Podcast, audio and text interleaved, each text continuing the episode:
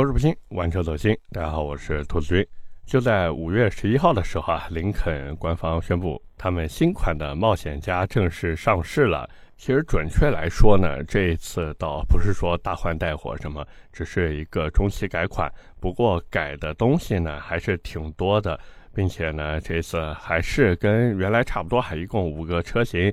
所以今天呢，我们也是来聊聊这台车，包括买哪个配置更合适，什么价格呢才值得入手，以及我对这台车和林肯的一些想法。那么老规矩啊，我们还是先来聊车。新出的这个冒险家呢，整体的外形变化这一次还算比较大的，尤其是前脸的设计，这一次改变真的非常多。但是总的来说呢，还是延续了以往的一个风格，相当于呢是怎么说，弄了一个新皮肤吧，就这个样子。你说变化大吗？确实变化也挺大的。但是你说它看着像不像林肯？其实也是林肯的那个家族化风格啊。而且毕竟这车是一个中改车型嘛，所以它的这个长宽高也都没怎么变，包括轴距呢也和原来一样，都是两千七百一十一毫米。只是车长变短了三毫米，主要是包围设计改了嘛。不过各位在实际看这车的时候呢，我就这么说，你根本看不出来它尺寸有变化。反正大家如果对这个新款设计感兴趣的话呢，可以上网搜一下图。我是觉得这一次改动呢还行，最起码呢看起来更年轻一些了。那么打开车门进入内饰呢，这个变化还是挺大的。全系呢都标配了这个十二点三英寸的液晶仪表，以及一套二十七英寸的贯穿式全景屏。同时呢，还有林肯 Touch 那个智控面板，这样整个中控区域呢看起来就更加简洁了嘛。那同时呢，这个车的前排座椅还提供二十四项的电调功能，包括那个左右独立调节的可延长腿托，还有什么那个座椅按摩之类的啊，这些全都有。另外呢，就是全系还标配了前排座椅加热、驾驶座记忆、二排椅背十二度以及前后一百五十毫米可调的这些配置啊。所以，假如你是换购的客户呢，就比如说你原来开的是一个入门级的买菜车，那你现在去试完这个林肯的冒险家以后呢，我估计你会觉得，嗯，这个提升还是特别的大的。那么除此之外呢，这个车子还提供那个林肯舒享十分模式啊，这也是现在林肯主打的一个卖点。主要的功能点呢，就是有八种主题模式可以选，然后给你带来一个怎么说比较有腔调的车内氛围感吧。虽然我一直觉得这个东西可有可无，但是身边买了林肯的人，包括他们用了以后呢，都说挺不错的。那另外呢，还有什么十四样神奇的瑞威音响、智能新风管家等等这些东西，反正大家到时候可以去试一试看一看。我觉得还行吧，噱头性还是有一点的。那么接着呢，就就是辅助驾驶啊，全新一代的这个 Copilot 三六零也是配备到了这个冒险家当中去。这个呢，其实熟悉福特的朋友都知道，他们现在都特别喜欢推这个 Copilot 三六零，对不对？那么还有这个 L 二级的辅助驾驶，当然官方宣传时候说自己是 L 二加级。并且全系也标配了这个防碰撞辅助，配置高一点的呢，还有什么车道内动态避让、辅助变道、智能自适应巡航这些。那么最后呢，就是动力啊，2.0T 加 8AT 的动力总成，最大马力261匹，最大扭矩395牛米，这个也是美系车的一个老传统了。就你别管它跑的到底快不快，实际上这车跑的真的不快，因为官方给到的这个百公里加速时间是7.2秒，那大家在实际开的时候，我估计八秒左右吧。所以这个嗯，怎么说呢？你如果拿一个家用车的眼光去评判它的话，这个动力输出呢还。可以，对吧？最起码你说跑个高速呀、城区代步啊，这个动力妥妥的够用了。但是你要是和那些怎么说主打动力的车子去比的话，其实这个加速我觉得很一般，真的很一般。哪怕说它用上了最新的这个 EcoBoost 的发动机，但是实际的表现嘛，我觉得真的有那么一点点让人失望吧。而且聊到这个最新的 EcoBoost 发动机啊，我还发现了一件事情，就是之前的 2.0T 呢，它只需要加92号汽油，但是现在新的出来了以后，我不知道为什么它竟然要加95号油。当然，从理论上来说呢，各位是理论上来说，这台车你如果买回去以后呢，其实也是可以加九十二油的。毕竟这个机头跟福特那边是一样的嘛，甚至连数据都一样。那请问为什么不能用呢？我甚至都怀疑林肯是不是为了九十五两个字，然后去标九十五号油，就是这样能从啊细节之处凸显自己的豪华属性。反正我是觉得，哎，有这个可能性。但是该说不说呢，真的有一点没必要，对吧？大家来买你林肯的车子，图的是什么？他除了要图这种所谓的豪华调性以外，其实也是要追求一些这个用车经济性的嘛，对不对？毕竟谁的钱都不是大风刮来的。你说你让我去加九十五号汽油，可以不是不行。但是如果你这个发动机能加九十二，对吧？最起码你给我标出来能加九十二，然后我再选择去不去加九十五，这是不是又是另一种感觉了？那至于这台车的一些其他配置，比如什么四种驾驶模式啊，然后它这车也是有那个自适应悬架的。反正这个自适应悬架呢，你如果真的想要，不好意思，你得买顶配，其他的这个哪怕是到了次顶配啊，都没有这个东西。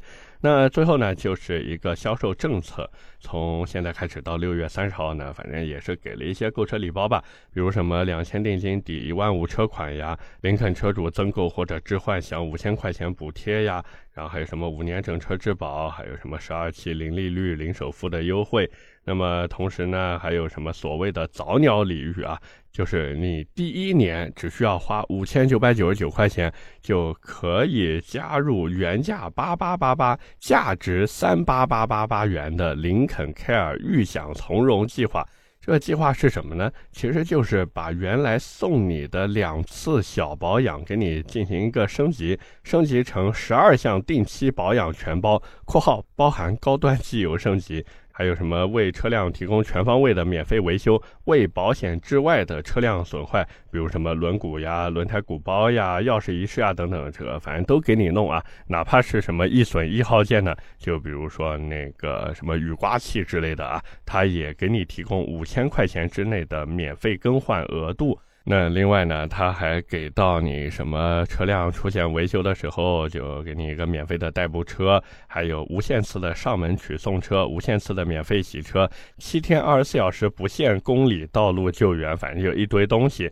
你要是觉得划算呢，你反正就多花这六千块钱去买；你要是觉得一般般，或者说哎，我也觉得自己用不到，那这个六千块钱，哎，省下就省下嘛，对不对？毕竟它保的只是第一年啊，朋友们，过了这个第一年以后，你该花钱还是要花钱。所以我是觉得，对于大多数的这个客户来说呢，这个六千块钱真的没有什么花的必要。那么聊到这边呢，其实关于这台车真的聊的差不多了。接下来呢，我们也是来聊一聊，就是买哪个配置更合适。其实大家看看配置单就知道了嘛。整个车子好东西全在顶配上面，哪怕说你买一个次顶配，不好意思，你都没有这种待遇。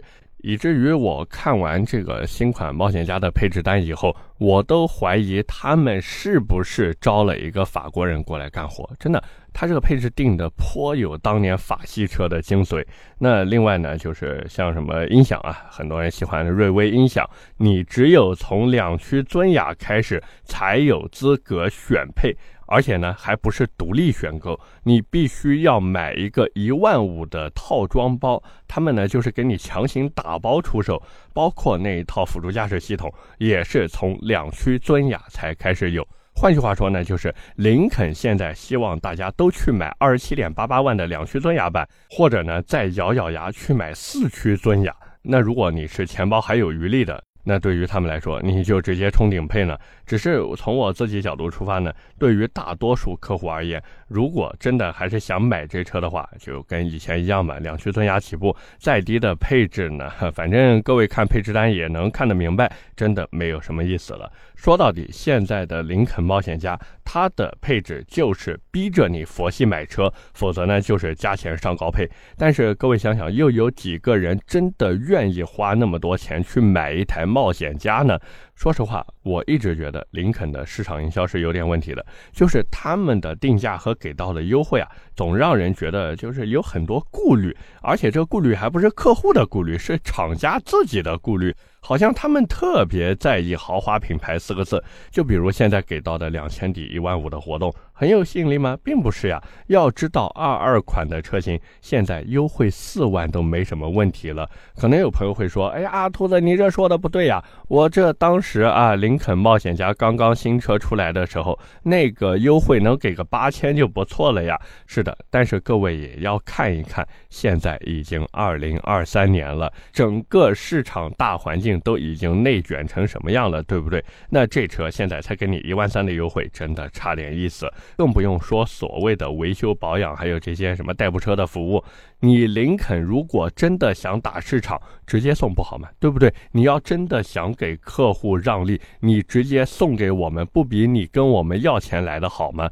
哪怕你林肯在那边算了半天账，觉得说，哎呀，我们这已经是贴钱给补贴了，不好意思，你只要让我掏钱，我就觉得这些服务，包括这些东西，都是我花钱买来的，是我应得的，而不是你让利给我的。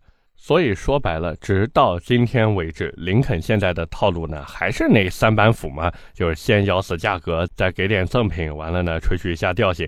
可是各位，二零二三年了，还是那句话，对吧？二零二三年了，汽车市场内卷的一塌糊涂，连 BBA 那边现在都疯狂的在给你优惠，你一个林肯还敢卖现在的价格？各位看看指导价，两驱尊雅的裸车价优惠完以后都干到二十六点五八万了呀！那你要是买一个四驱尊雅，落地轻轻松松干到三十万，那我就想问问各位了呀，你有三十万的预算，你会买它们？更不用说顶配落地都三十大几万了呀！我说句不好听的，我有这个钱，我跑到宝马和奥迪那边能闭着眼睛选了，什么叉三，什么 Q 五，我哪个买不了，对不对？也就奔驰那边的新款 GLC 臭不要脸的卖那个价格。所以这个预算呢就没办法拿下。可是哪怕对吧，我们就算买不了奔驰、宝马行不行？奥迪行不行？奥迪再怎么一线豪华守门员，它也是一线豪华吧？那隔壁还有一个疯狂打骨折的凯迪拉克。那凯迪拉克和林肯相比，差在哪儿了呢？两个都是美系豪华品牌呀，是不是？甚至说句不好听的，凯迪拉克的豪华调性比林肯还要足呢，对不对？所以我是觉得林肯真的有那么一点点迷之自信。我知道呢，可能有朋友听到这里会说：“哎呀，兔子，你这个说的这有点不太对，因为我就喜欢林肯的这个调性，那些 BBA 什么的都烂大街了，凯迪拉克对吧？我买回去人家不知道的，还以为我钱包里面有一堆这个对吧洗浴中心或者什么的会员卡呢。”所以只有林肯才能凸显我这种啊正人君子，并且这种小众的气质。OK，没问题。但是这里面其实还有一个，就是怎么说呢？一个点吧。就是林肯冒险家，其实对标的是奔驰 GLA、宝马 X1 和奥迪 Q3。问题是，各位看看那三台车才卖多少钱啊？现在林肯卖多少钱？以至于我都觉得林肯的玩法真的是不是有点超越这个时代了？就是别人都在玩越级下探，林肯这边倒好，直接越级上探。拿低一个级别的冒险家去打人家高一个级别的，像什么叉三 Q 五一类的，最起码价格先给对标上了嘛。那对于林肯来说，这其实真的不是一件好事情啊，甚至最后就有可能变成网上很多人现在发的。那种所谓的小众高逼格旅游打卡景点，你真去了以后就会发现，要不然坑的要死，要不然全靠 P 图和滤镜。那现在的冒险家真的也是这样，这车说白了就是一个经过美化和部分调教的福特锐际，它的本质还是福特的那一套东西，这一点和凯迪拉克是不不一样的，或者我们严谨一点，和凯迪拉克的轿车系列是不一样的。因为大家也都知道嘛，我经常吐槽凯迪拉克的 SUV 就是别克的精装换壳产品，但是林肯这边呢，不好意思，全系福特精装修。所以有时候我是真的觉得林肯有些不聪明，跑量赚钱的 SUV。你做福特的升级版没有任何的问题，但是真正代表品牌实力和调性的轿车，你们能不能来一个特别一点的东西，对不对？各位看看现在的这个新款林肯 Z 就知道了吗？活脱脱就是一个蒙迪欧换了皮肤啊！那你说那车好不好看？好看，确实好看，但是豪华车的这个底蕴又在哪边呢？所以我是觉得林肯真的，你们要不然考虑一下，就我看野马的底子就挺好的，对吧？那你们做一个这个车子有那么难吗？是不是？反正野马是个两门车，你们林肯不想做两门车没问题啊，你拿这套底子，然后呢去出一个后驱大马力的四门运动中级轿车，不好吗？是不是？反正聊了这么多，最后总结呢，就一句话：现在的林肯，至少从我的角度出发，我认为它已经不是过去的林肯了。过去的林肯给到我们的是什么感觉？大家看看三点零 T V 六的林肯大陆就知道了，那种敦厚，那种美系的精致。那种沉稳、那种豪华的，尤其是那个游艇蓝的，我的天啊，太豪华了，对不对？但是现在林肯呢，不好意思，真的给不了我那种感觉了，并且再一个，各位也能想明白，就是现在林肯坚挺的价格背后到底是因为什么？我相信我不说，大家真的能猜得到。所以，假如各位真的想买的话呢，我建议还是坐等优惠。毕竟，一个现在汽车市场内卷严重，再一个美系车呀，你如果不来个四五万的优惠，我估计很多人甚至都会认为自己在买车的时候吃了大亏。各位说对不对？OK，那么今天关于林肯冒险家，我们就先聊这么多。下面是我们的留言互动环节。那么上期节目呢，我们聊的是特斯拉大面积召回事件。第一条留言来自一只咸鱼偶猴。他说：“反正我见过的任何一个开过特斯拉的朋友都觉得单踏板香到不行。包括其实上期节目呢，也有很多这个特斯拉的车主朋友啊，在底下留言说，其实这个单踏板模式还挺好用的。这个怎么说呢？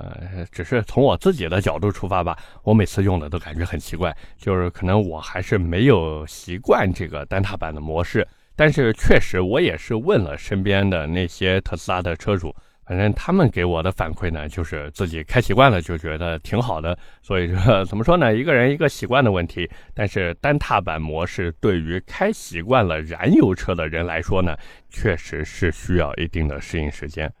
第二条留言来自飞粉。他说：“兔子君越的价格已经公布了，大概等多久这个价格才会最合适呢？”哎呀，关于这个新款君越的价格，兄弟们，你们就说我猜的准不准啊？我记得当时我聊新款君越的时候，我就猜这车十九点九九万和十七点九九万。那各位看看现在十七点九八万和十九点九八万，哎呀，就差了那么一百块钱，哎呀，真的是别人研究车，而我研究通用是吧？反正这个新君越的价格呢，这一次该说不说，还算挺给力的。但是呢，各位也不要被这个给力的价格啊就冲昏了头脑，因为这种美系车，还那句话，你不给大幅度的优惠，我凭什么选你啊？对不对？所以我是觉得大家。如果真的对新款君越感兴趣的话呢，等它什么时候优惠达到三万甚至三万多了，然后咱们再考虑入手，好不好？最后一条留言来自听友四五七幺幺八八二六，他说：“兔子，我记得你一直吐槽福特的二点三 T 发动机有各种问题，有一期记得你说是批次问题，其他年份的没有事情，是这样吗？”他自己考虑一八款的探险者这车能不能买？其实我觉得可以买。就是探险者的发动机呢，它在装车之前，其实就是已经进行过修复或者说进行过升级的那个发动机了。所以它的这个发动机呢，基本上啊，基本上不会出什么问题，最多也就是缸电渗漏，然后呢，这个碳管电磁阀有时候会坏啊，就是这个样子。这个不是说你买 2.3T 的探险者会遇到，哪怕你买 2.0T 的福特，甚至 1.5T 的福特，对吧？福克斯什么的哦，福克斯那个 1.5T 现在停产了啊。反正不管你买福特的哪个车子，这两个问题你或多或少都会碰到的。但是呢，你说这个一八款的福特探险者有没有其他的问题？其实也是有的，就比如变速箱。反正这个怎么说呢？看运气，看运气啊，看脸。你如果真的觉得，哎，反正无所谓，对吧？只要车的价格合适，我这个平时用车也挺爱惜的。真要出什么问题，反正我去修，OK，那你就去买呗。那你如果说，哎，我这个不希望每天提心吊胆的去开车，那我觉得还是算了吧，对吧？再看看吧，毕竟在这个价位、这个尺寸里面的六七座 SUV，可选择性真的太多了，好不好？OK，那么以上就是我们今天这期节目的全部内容了，也是感谢各位的收听和陪伴。我的节目会在每周一和每周四更新，点赞、评论、转发是对我最大的支持。各位如果还有什么想听的车或者想聊的话题，也欢迎在下方评论区留言。我们下期节目接着聊，拜了个拜。